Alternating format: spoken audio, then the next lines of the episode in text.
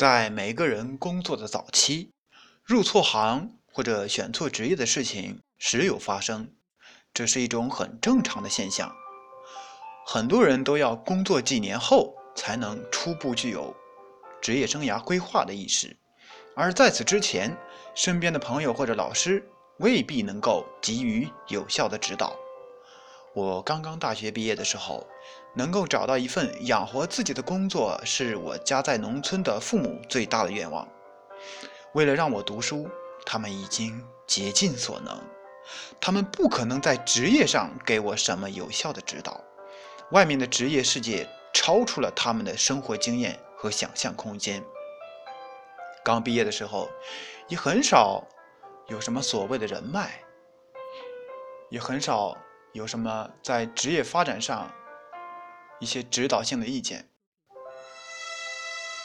对于将来的职业，只能是自己探索着面对。很多农村出生的大学毕业生都和我差不多。按说城市出身的同学能好一些，他们的父母见多识广，肯定能够给予很多的指导。然而，事实也并非如此。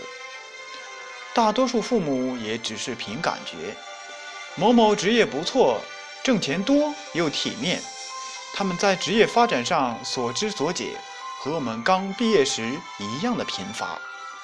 这是因为任何事情的出现都有其特殊的时代背景。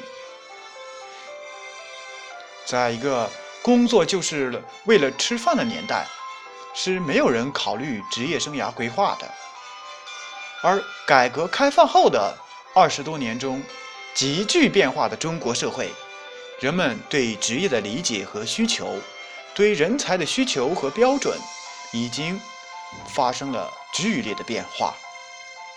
从来没有哪一个时代，能够让身处其中的职业人士拥有那么多动人的机会。却又面临那么多选择的痛苦。也正是这样的时代背景下，以职业发展为导向的职业生涯规划才会开始在中国的职场流行。它是和需求相伴相生的。